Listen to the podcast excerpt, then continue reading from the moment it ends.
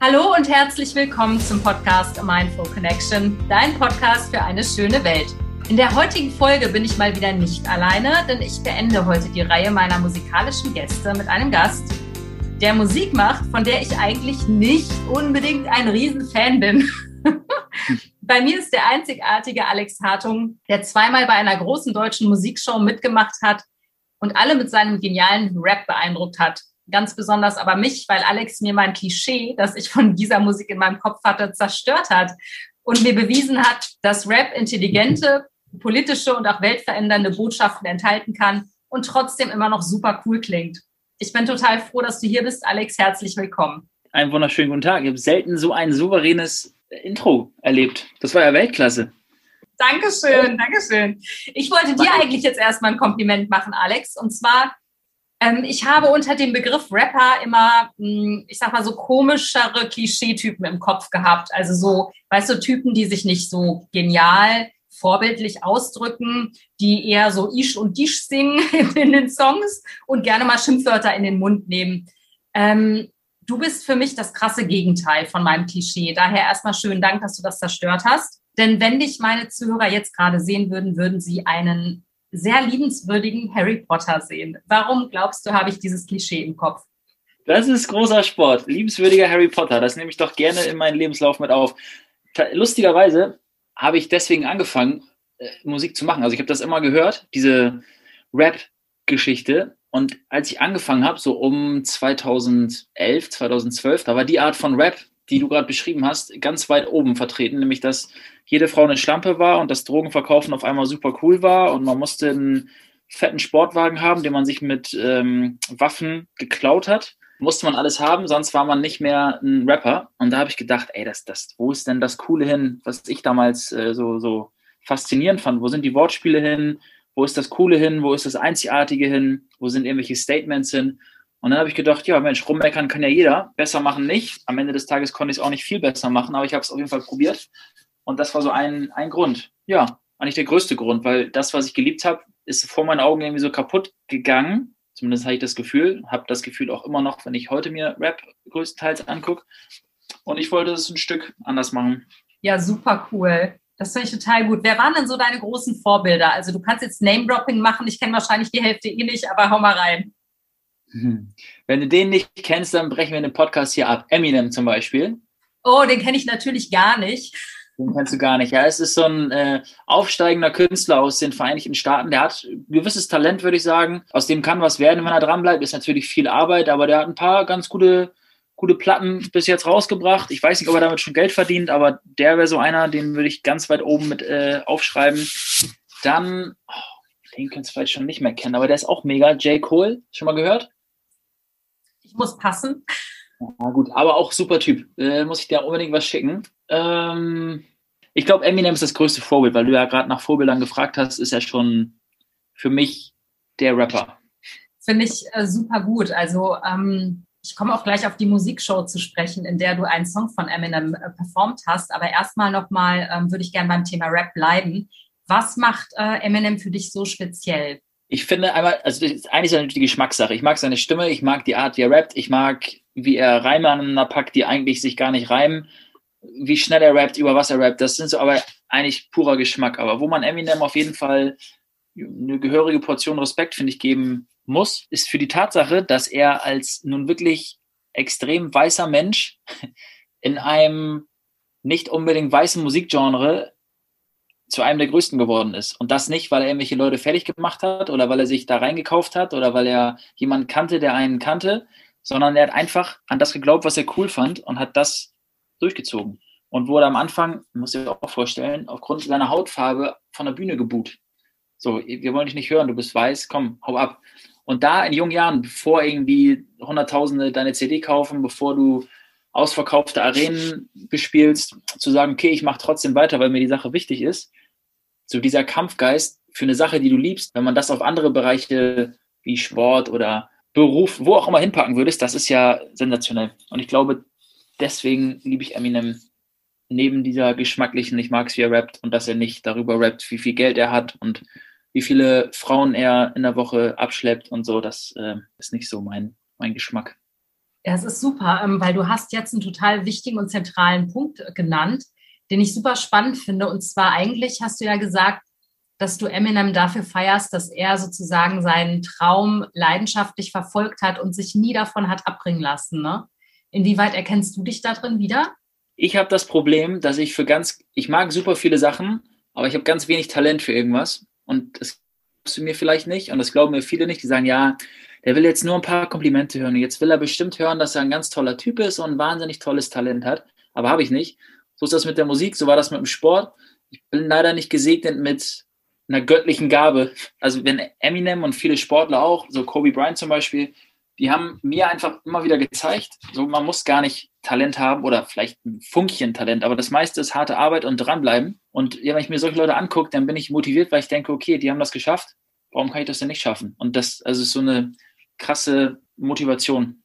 Ja, super. Ähm, das ist ja wirklich auch so ein, so ein Fokus ne? oder so eine Zielgerichtetheit. Ich finde, das ist aber auch auf jeden Fall schon Talent, wofür du dich total feiern kannst, weil das hat auch nicht jeder tatsächlich. Ähm, dranbleiben. Das, äh, daran scheitern ziemlich viele Leute, egal wie groß das Talent ist, da hast du völlig recht. Dann erzähl doch mal, wie du angefangen hast, überhaupt ja Rap-Texte zu schreiben. Also wie waren so die zarten ersten Schritte Richtung, ach, ich schreibe da jetzt mal einen Text? Die zarten ersten Schritte waren, ich hatte ja keine Ahnung, wie man überhaupt sowas aufnimmt. Also heute fragt man sich, wie zeichnet man äh, einen Podcast auf mit jemandem, der in einer komplett anderen Stadt wohnt. Und so habe ich damals auch davor gestanden, wie macht man überhaupt das, das, was man rappt, aufgenommen wird. Hatte dann einen ziemlich guten Kollegen, den ich aus Schulzeiten noch kannte, der hat mir da so ein bisschen technisch weitergeholfen. Und dann habe ich was aufgeschrieben, habe das gerappt und habe das Freunden gezeigt und geschickt und auf MySpace damals hochgeladen. Und oh Gott, schon ja, sehr lange her. Sehr lange her.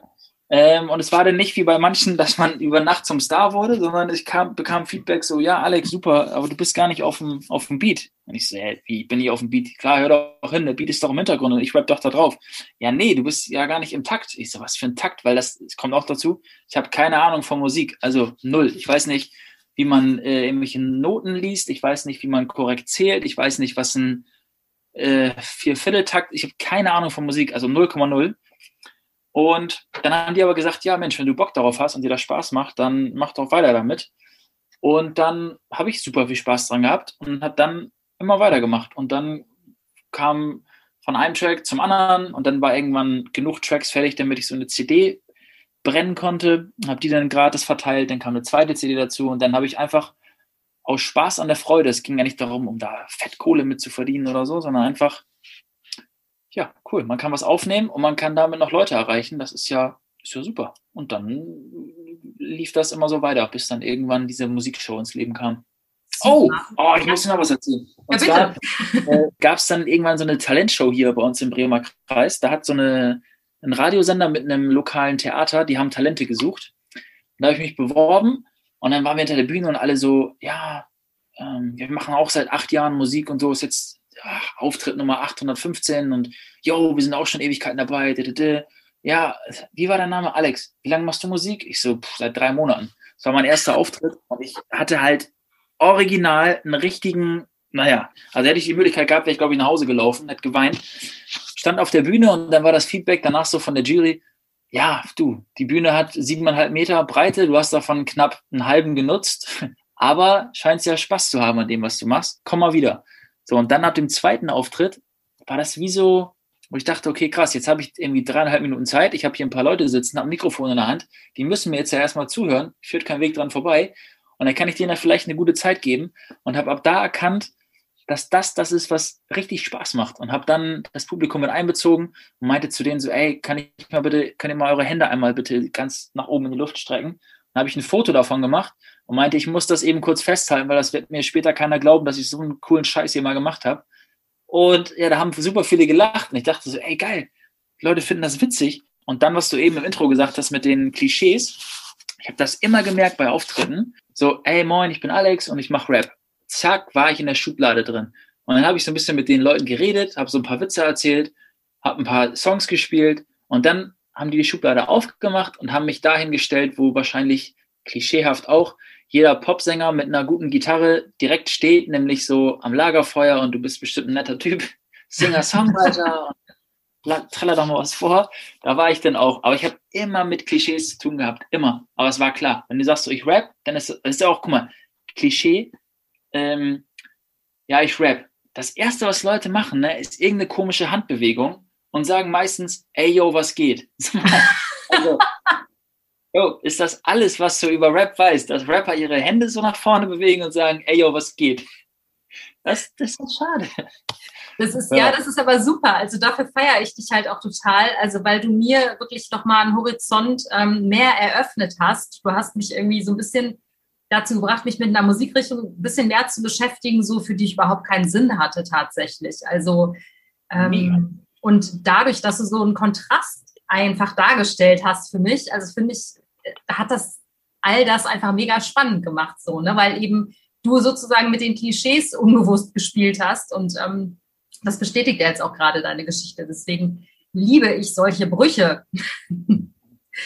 Aber du hast es gerade schon erwähnt mit der Musikshow, ähm, bei der du teilgenommen hast. Ähm, genau, ich kann es ja hier sagen, es ist ja kein Geheimnis. Es war die ähm, große Fernsehmusikshow, die ja international auch bekannt ist, äh, The Voice of Germany.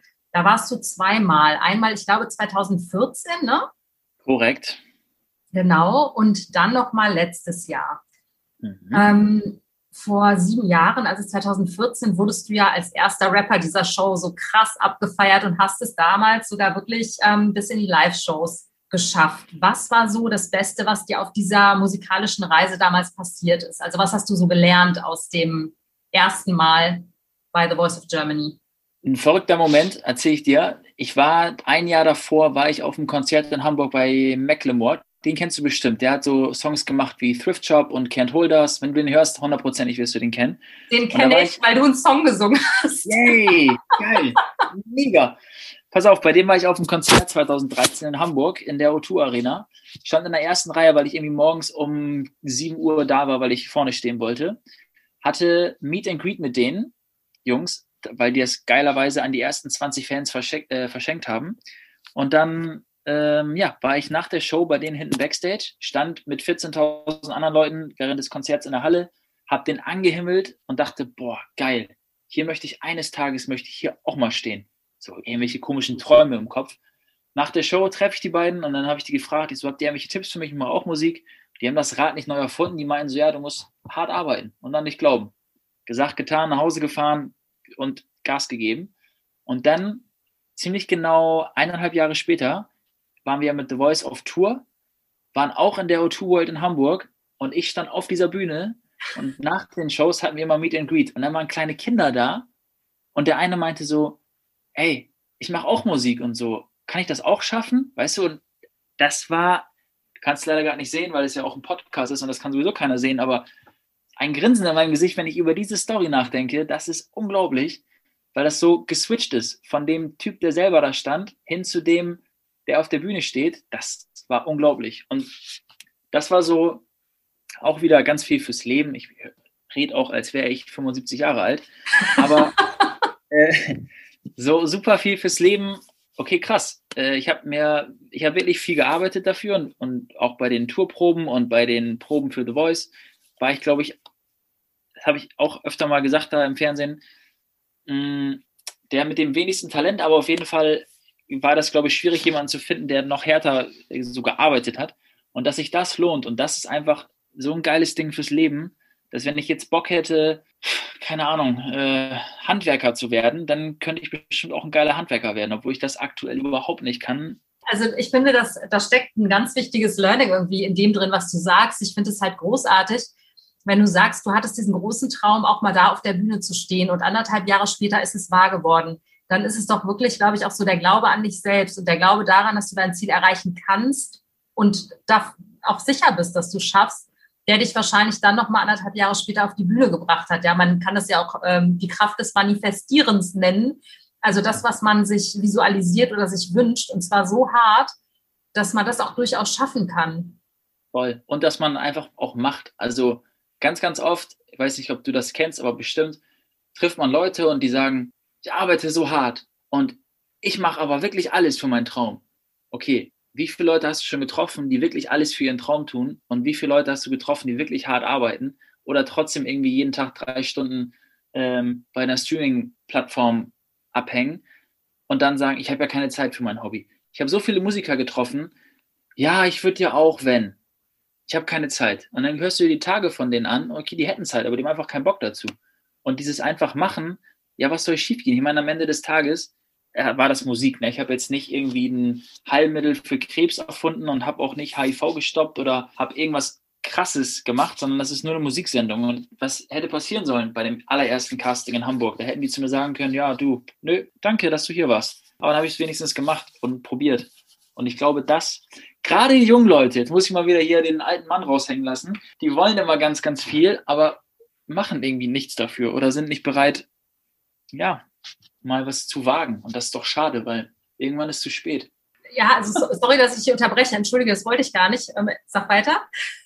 Nee, nee, ich meine einfach nur, wow, wie ich hier gerade übers Leben philosophiere, als wäre ich wirklich steinalt mit so einer alten Pfeife in der Hand auf meinem Schaukelstuhl irgendwo auf einer Veranda.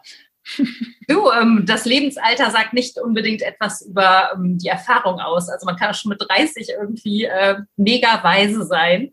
Aber was ich, was ich dazu sagen wollte, ist wirklich, ähm, darum geht's halt. Weißt, es gibt so viele Leute, die sitzen und jammern und sagen, ja, sie probieren halt alles, weißt du, und verbringen aber eben drei Stunden bei Netflix und daddeln zwei Stunden an ihrem, in ihrem Tag ähm, am Handy rum ähm, und kriegen es dann nicht auf die Reihe und erzählen jedem halt eben das, was du sagst, die haben keine Zeit, aber es ist totaler Quatsch. Also man kann sich die Zeit schaffen, man muss sich einfach den Raum nehmen, wenn man diesen Traum wirklich hat und mit Leib und Seele dabei ist und das wirklich will, gibt es immer Wege. Das ist halt meine Erfahrung und ich finde das genauso wie du. Viele Leute geben sich nicht die Mühe, den ersten Schritt zu machen und wenn du nicht den ersten Schritt machst, dann passiert auch nichts, ja, dann wirst du weiter sitzen und jammern. Also das, was du gemacht hast, du bist halt hingegangen zum Forecasting und hast es eben einfach probiert und ja, hattest ja nichts zu verlieren, so wie du richtig gesagt hast. Ne?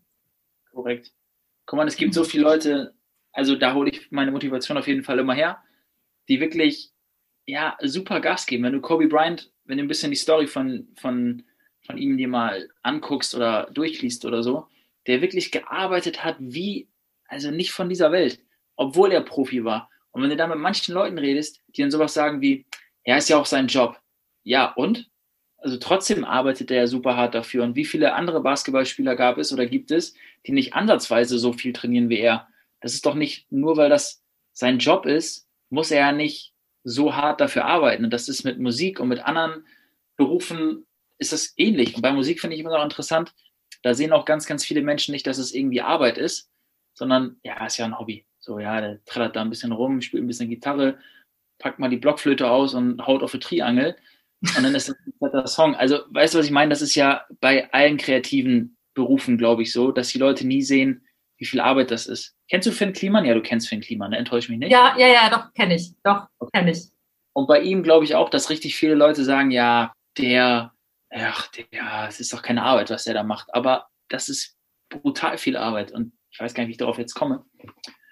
Ähm, Thema Kreativität und das sieht nicht nach Arbeit aus. Ach so, ja, genau. Und dass die Leute aber, die machen alle. Die haben, also, egal was es ist und egal was man heute sieht und egal wie erfolgreich jemand ist, irgendwann hat er angefangen, einfach mal zu machen. Und bei dem einen wird es größer und bei dem anderen bleibt es kleiner. Aber ja, machen tun sie alle. Wow, da habe ich hier einen Phrasenschwein irgendwo stehen. Ähm, ja, genau. Aber wie gesagt, am, am Machen scheitert es ja eben bei vielen. Das ist, glaube ich, so, so das Problem an der Sache. Ich meine, man kann ständig irgendwas äh, von irgendwas träumen, große Visionen haben, aber wenn man, Entschuldigung, seinen Arsch nicht in Bewegung setzt, dann passiert eben auch nichts. Und ich glaube, das ist das große Problem bei ganz, ganz vielen Menschen. Ja. Ähm, ich komme nochmal kurz zurück zur Musik. Dann hattest du deinen Auftritt 2014 bei The Voice of Germany und bist auch sehr weit gekommen. Das hatte ich ja eingangs schon erwähnt. Du bist bis zu den Live-Shows gekommen und hast ja danach auch erstmal ein Jahr lang Musik gemacht. Ähm, erzähl mal, wie war das für dich plötzlich eben selber wirklich sozusagen Musiker zu sein, also ein ganz anderes Leben zu führen, als du vorher geführt hast?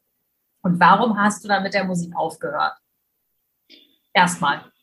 Ähm, ja, der Erfolg wurde so groß, dass ich natürlich irgendwann Angst hatte, dass ich da, nein, Gottes Willen, habe äh, das Jahr sollte dienen, um zu gucken, wo die Reise hingeht und wie viel Spaß mir das macht. Es war eine perfekte Zeit. Ich hatte gerade meine Ausbildung abgeschlossen, dann kam The Voice, dann wollte ich anfangen zu studieren und habe mir gedacht, okay, ob ich jetzt anfange zu studieren oder in einem Jahr, kriegt kein Hahn nach. guckst du mal, was mit Musik so geht. Und habe aber in diesem Jahr festgestellt, dass ich mir das nicht kaputt machen möchte. Ich wollte nicht diese geilen Erfahrungen, die ich gesammelt habe und diesen, ja, den Traum, den ich kurz gelebt habe, ich habe lieber gedacht, okay, ich packe das in eine Kiste, super Zeit gehabt, aber nehme jetzt nicht jeden Kneipengig für 2,50 Mark mit, den ich spielen muss, um meine Miete zu zahlen.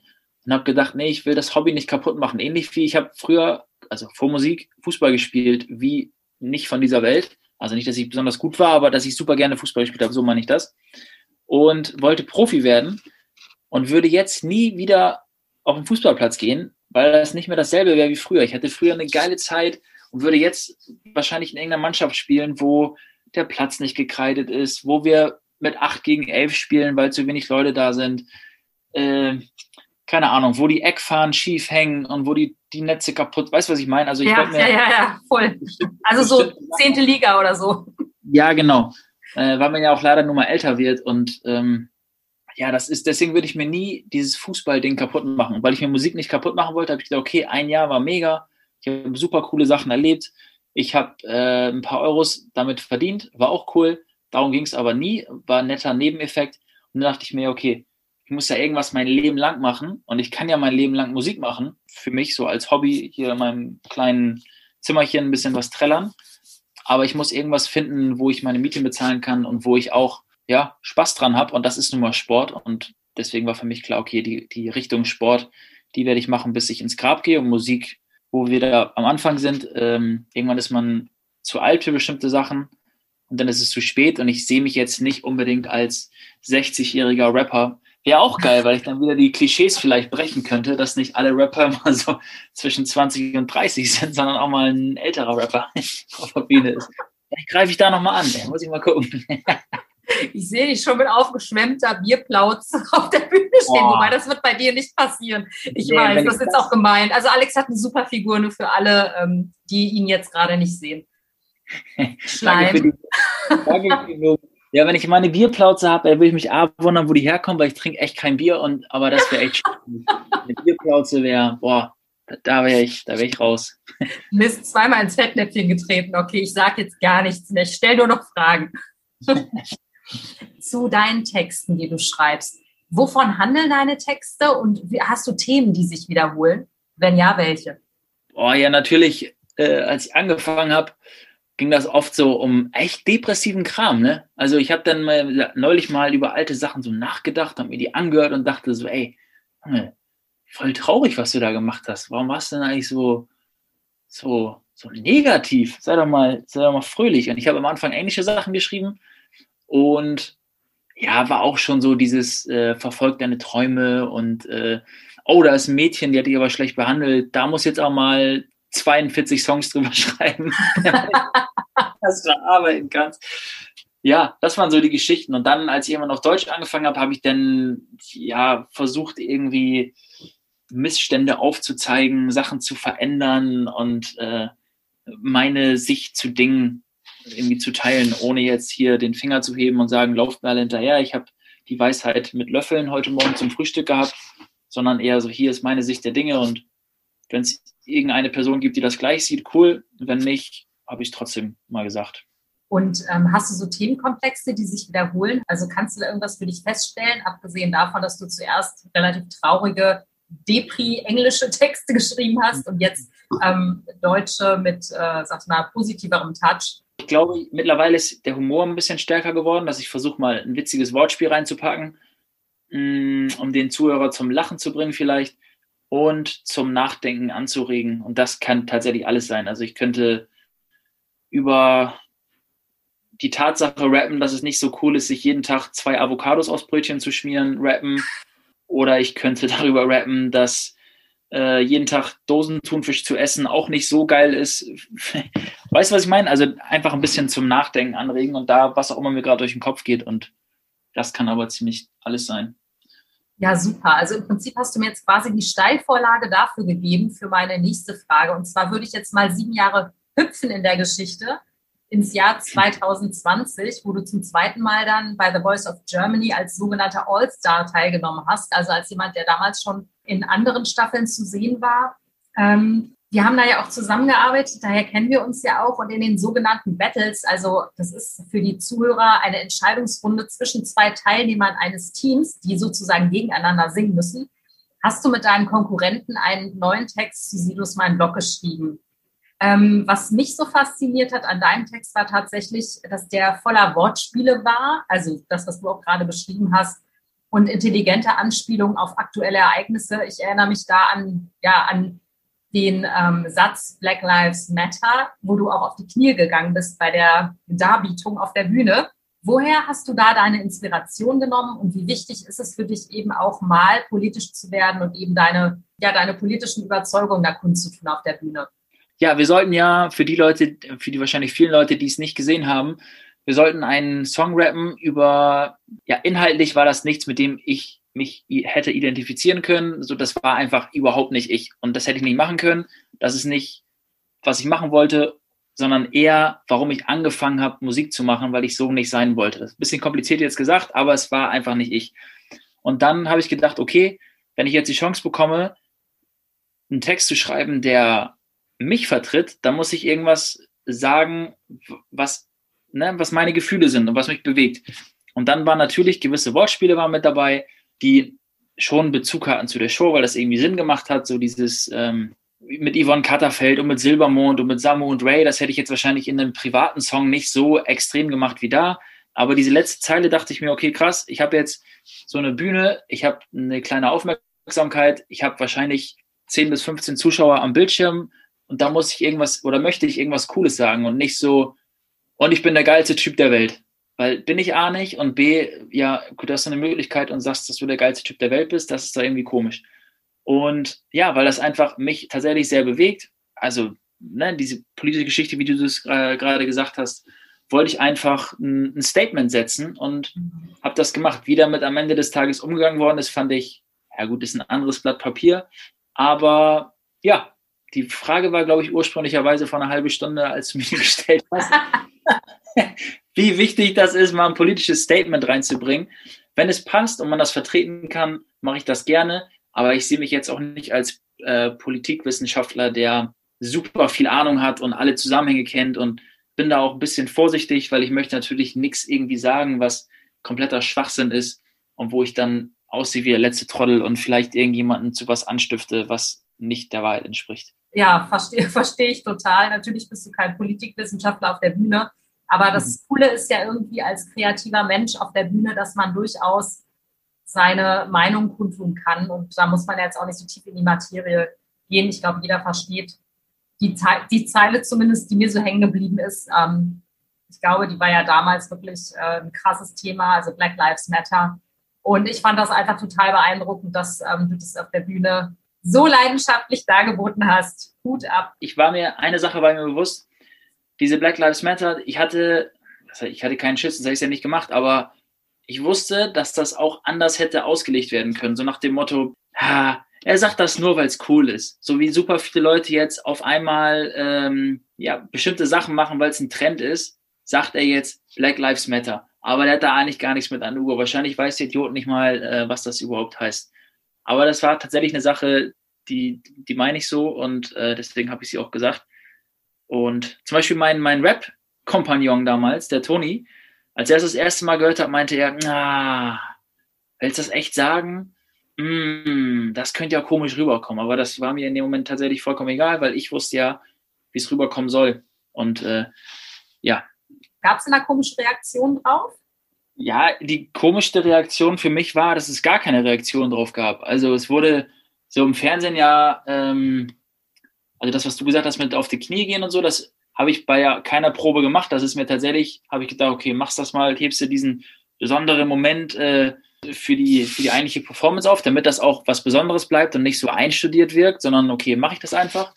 Aber dass dann keiner was dazu gesagt hat, fand ich ehrlich gesagt bisschen, was heißt bisschen, ich fand es mega schwach, so dass keiner, es hätte mir keiner von den Coaches zustimmen müssen, weil es hatte jeder seine eigene Meinung und aber dass keiner von denen wenigstens gesagt hat, so, boah, krass, dass du das gesagt hast. Fand ich cool. Das muss ich ehrlich sagen, fand ich super schwach. Also super, super schwach. Mhm. Aber das Internet hat mich ja gerettet. Und auch wenn ich 2014 sehr viel Hass bekommen habe, dass ich der schlechteste Rapper dieser Welt bin, habe einen Kommentar gesehen, der hieß, äh, der Text von Alex war super und das hat mich tatsächlich äh, sehr gefreut. Ja, also ich fand den Text auch echt super. Also das, äh, ich fand es brillant. Ich habe zwar überhaupt keine Ahnung von Rap, aber vielleicht ist das manchmal die ehrlichste Meinung, die du bekommen kannst, weil wenn mich etwas so vom Hocker haut, wie dein Text es gemacht hat, dann ähm, bedeutet das schon was. Aber was du eben gesagt hast, fand ich super, dass du mit Rap nichts an der Uhr hast und trotzdem fandest du das cool. Glaub mir, das ist immer das schönste Feedback, finde ich. Wenn man irgendjemanden, gerade weil ich ja so angefangen habe, um irgendwie ein Klischee zu brechen, wenn ich irgendjemanden, der noch nie Rap gehört hat oder noch besser, der Rap richtig blöd fand, weil er die Rapper alle nicht mochte und die Texte waren nichts, wenn so eine Person dann sagt, ey, ich habe das nie gehört, ich fand alle Rapper mal richtig blöd, aber dich mag ich, dann freut mich das richtig.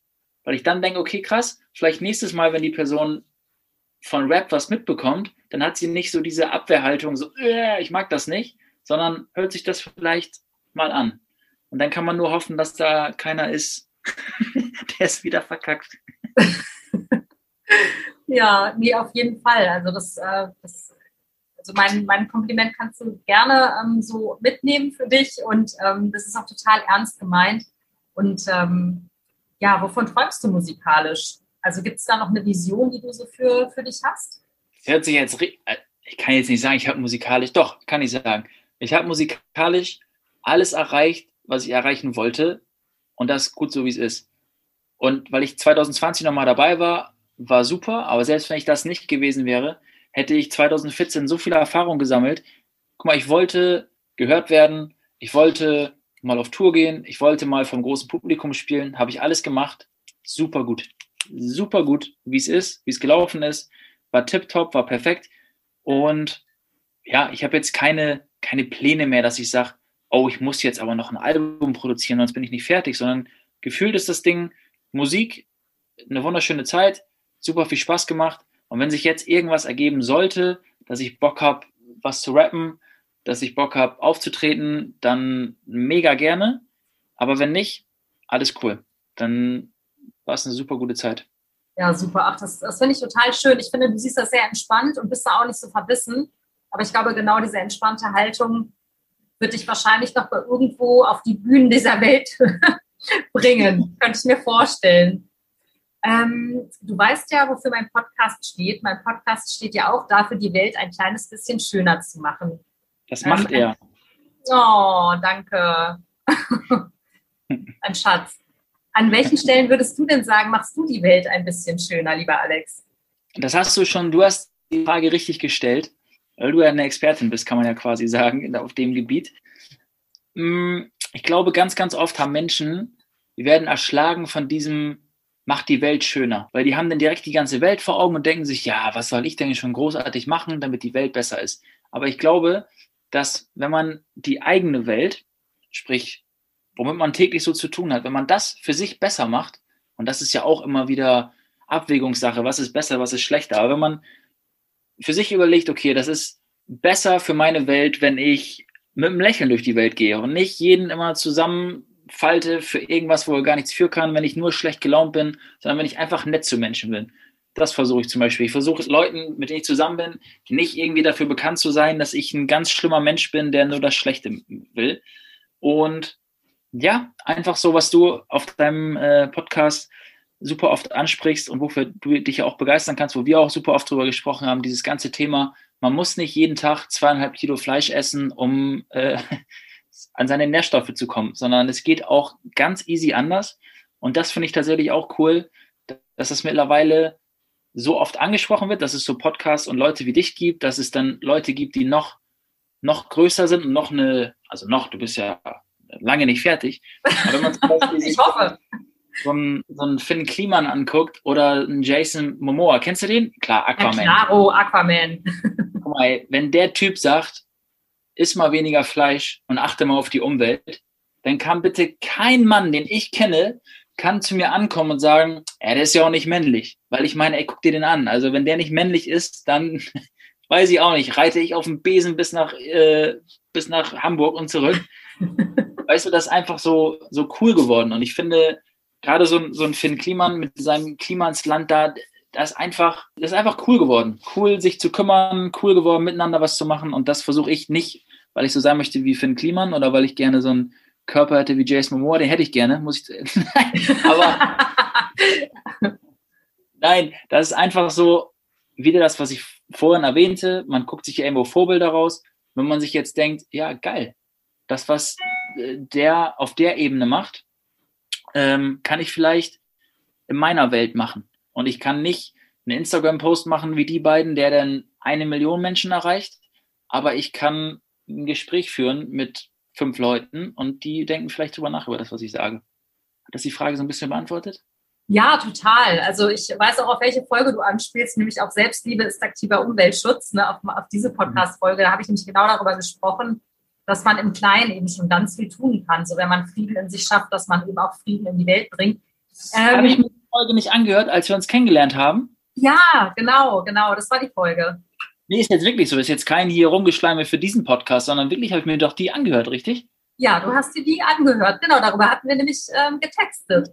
Ja, so schließt sich der Kreis mal eben. Zack. Der Kreis schließt sich damit richtig hart, weil was mich ja total glücklich gemacht hat, als wir jetzt wieder getextet haben vor kurzem, war die Tatsache, dass du erwähnt hast, dass du seit einem halben Jahr, glaube ich, nur noch zweimal Fleisch gegessen hast und dir die Frage gestellt hast, warum soll das eigentlich überhaupt Not tun? Und das ähm, finde ich so schön, weil ich finde das ganz toll, wenn immer mehr Männer auch auf den Trichter kommen, dass eben, wie du sagst, das Fleisch äh, Fleischberge am Tag jetzt nicht unbedingt einen Mann ausmachen. Und das finde ich einfach total cool. Und ich wünsche mir, dass immer mehr gerade Männer eben auf diesen Trichter kommen und einfach verstehen, dass es viel männlicher ist, gut mit der Umwelt umzugehen, als sich die Fleischberge reinzuhauen. So. ja, ja, finde ich auch tatsächlich. Bin ich äh, voll und ganz bei dir. Und ich glaube, ich glaube, deswegen habe ich eben die beiden äh, Beispiele angesprochen. Je mehr es davon gibt, vielleicht brauchen, ich meine, man braucht ja irgendwelche Leitfiguren, irgendwelche Idole, was auch immer. Und je mehr es davon gibt, desto schneller wird das gehen. Ähm, Alex, zum Abschluss äh, stelle ich immer eine Frage an meine Interviewgäste. Und äh, zwar beamen wir uns jetzt gerade mal kurz ein paar Jahrzehnte weiter in das Jahr 2050.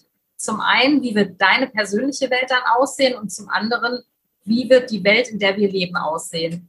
Boah, so eine Frage stellst du am Ende, wenn ich mein ganzes Pulver verschossen habe und gar nicht mehr klar denken kann. Ich hoffe natürlich, dass meine persönliche Welt aussieht, wie sie jetzt aussieht, nämlich sehr, sehr dankbar für das, was ich habe und dass ich eine Menge Spaß in meinem Leben nach wie vor habe. Und ich hoffe sehr, dass die Welt bis dahin noch so in Ordnung ist, dass man Spaß haben kann und dass nicht irgendwelche Vollidioten die Welt bis dahin kaputt gemacht haben durch irgendwelche dämliche Aktionen, die nicht durchdacht sind, sondern einfach nur auf Geld aus sind, auf Macht, auf persönliche Interessen. Und wenn das beides im Einklang ist, dann muss ich dir vorstellen, haben wir 2050 eine Welt, wo nicht nur ich, sondern ganz viele andere bescheiden sind, dankbar sind und eine Menge Spaß haben. Wenn das kein Paradies ist, dann weiß ich auch, auch nicht. Super, auch voll die schönen äh, Abschlussworte, Alex. Super toll. Ja, ähm, Alex, vielen, vielen Dank für dieses tolle Gespräch. Das Lustige ist ja, ich hatte mir natürlich ein paar Fragen aufgeschrieben, aber ich habe irgendwann nicht mehr auf meine Fragen geguckt, weil sich daraus so ein tolles Gespräch entwickelt hat. Also wirklich von Herzen tausend Dank. Ähm, ich fand, das war ein total schönes Interview und ähm, hat mich mega gefreut und mir tierisch viel Spaß gemacht. Vielen Dank. Ich danke dir vielmals. Und alle, die diesen Podcast gehört haben, die kennen dich ja schon, aber ihr müsst jedem, den ihr nicht, äh, den ihr kennt, müsst ihr sagen, dass es diesen Podcast gibt und müsst es weiterleiten, weil es ist extrem cool, was die junge Frau hier auf die Beine stellt. Und das muss von mehr Leuten gehört werden. So. Oh, danke schön. Du bist der erste Gast, der noch Werbung in meinem Podcast für mich macht. Mega. Ja, geht doch um dich. Hallo. Nee, es geht um meine Interviewgäste, aber schmeichelt mir natürlich. Ich gebe es zu. Super. Alex, ähm, wo kann man dich erreichen noch ähm, als letzten Punkt, wenn man dich erreichen möchte? Oh, 0176. äh, ja, diese ganz normalen Klischee. Ich glaube, Instagram ist das, äh, das einfachste. Ja, unter äh, Mindful Connection, da trifft man mich eigentlich immer ganz gut an. Das macht Spaß. Unter äh, Alex Hartung Music. Ja. Super. Vielen Dank, Alex. Hab einen schönen Abend und tausend Dank nochmal fürs Gespräch. Ich danke dir.